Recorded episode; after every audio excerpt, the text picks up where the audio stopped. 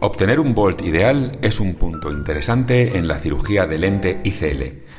Pero como sabéis, existen múltiples factores que afectan a su variabilidad y dinámica. Bienvenidos al podcast de Star Surgical, un podcast de corta duración, pero con mucha ciencia e información, donde como siempre os contamos las últimas publicaciones sobre cirugía refractiva con lente fáquica ICL. Yo soy Jesús Beltrán y para este podcast me va a acompañar yo mismo, Jesús Beltrán, especialista médico-científico en Star Surgical. Continuando con lo que decía al inicio del podcast, voy a haceros un pequeño repaso de un artículo titulado Clinical Prediction of Inadequate Bolt in Eyes with Thick Lens After Implantable Collamer Lens Implantation Using Iris Morphology, cuyos autores son Zikun Yang, Liu Meng y colaboradores. En este artículo, los autores plantean la hipótesis de que la morfología del iris podría estar asociada con el valor del volt. Nos recuerdan que se ha descrito que el iris puede empujar la ICL y deformarla durante la miosis, ya que se adapta a la superficie posterior del iris, decreciendo así el volt central. También está asociado al Let's Rise. En concreto, los autores se centran en aquellos ojos con cristalinos gruesos y exploran la influencia de configuraciones de iris anormales en el volt posoperatorio. Para estudiar esta hipótesis, los autores categorizan la forma del iris en tres grupos: iris cóncavo, iris convexo e iris normal. Definen iris cóncavo como aquellos iris cuyo epitelio pigmentario tiene forma cóncava, alejándose de la córnea. Por otro lado, definen iris convexo como aquellos cuyo epitelio pigmentario periférico se inclina hacia la córnea. Los pacientes incluidos están comprendidos entre los 18 y 45 años, con refracciones comprendidas entre menos 2,50 y menos 20 dioptrías, con refracciones cilíndricas de hasta 5 dioptrías, y con graduaciones estables al menos un año. El contagio endotelial de 2.000 células por milímetro cuadrado o más y ángulos iridocorneales abiertos con un espesor de cristalino de al menos 4 milímetros. A todos los pacientes se les midió la longitud axial, el espesor del cristalino y blanco-blanco con IOL Master 700. La distancia ángulo-ángulo, paquimetría y el ángulo de la cámara anterior se determinaron mediante OCT de segmento anterior, mientras que con BMU se determinó la distancia sulcus to sulcus.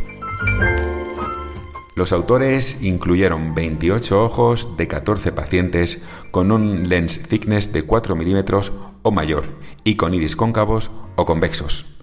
Además, seleccionaron al azar 16 ojos de 8 pacientes que tenían un lens thickness igual que el grupo anterior, pero con iris normales, como grupo control. Los pacientes así fueron divididos en tres grupos. Grupo 1, pacientes con iris cóncavo, grupo 2, pacientes con iris convexo y grupo 3, pacientes con iris normal.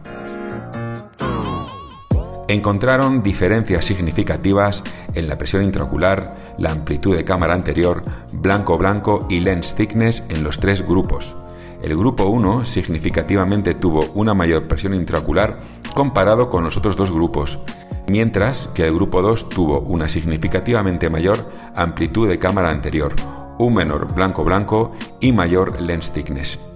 También hubo diferencias significativas en el ángulo medio de la cámara anterior, ángulo iridocorneal a 180 grados y el ángulo iridocorneal a 0 grados, siendo el grupo 1, el de los iris cóncavos, el que tenía mayores valores, seguido del grupo 3, iris normales, y después del grupo 2, los iris convexos. El valor medio de Bolt también mostró diferencias estadísticamente significativas entre los tres grupos. Importante definir que los autores marcan como Bolt alto los valores superiores a 750 micras. Valores inferiores a 250 micras son definidos como valores bajos de Bolt. Considerando valores normales, aquellos comprendidos entre 250 y 750 micras. En concreto, los autores describen que todos los ojos del grupo control obtuvieron un valor normal de Volt. Todos los ojos del grupo de iris cóncavos muestran un valor bajo de Volt, mientras que todos los ojos del grupo de iris convexos tuvieron un valor de Volt alto. Según los autores, El fenómeno de que la forma del iris afecte al valor de Volt podría explicarse por dos motivos. Primero, podría estar causado parcialmente por la relación entre el iris y el cuerpo ciliar. Y segundo, la localización posoperatoria de los ápticos de la ICL también podría contribuir a posibles valores inapropiados de Volt.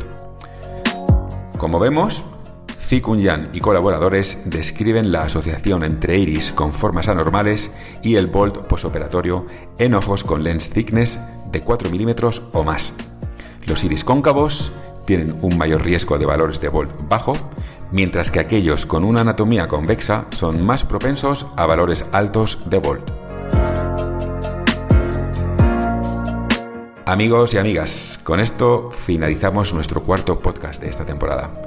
Gracias por escucharnos, esperamos que os haya gustado y como siempre, permaneced atentos para las próximas publicaciones. Un abrazo.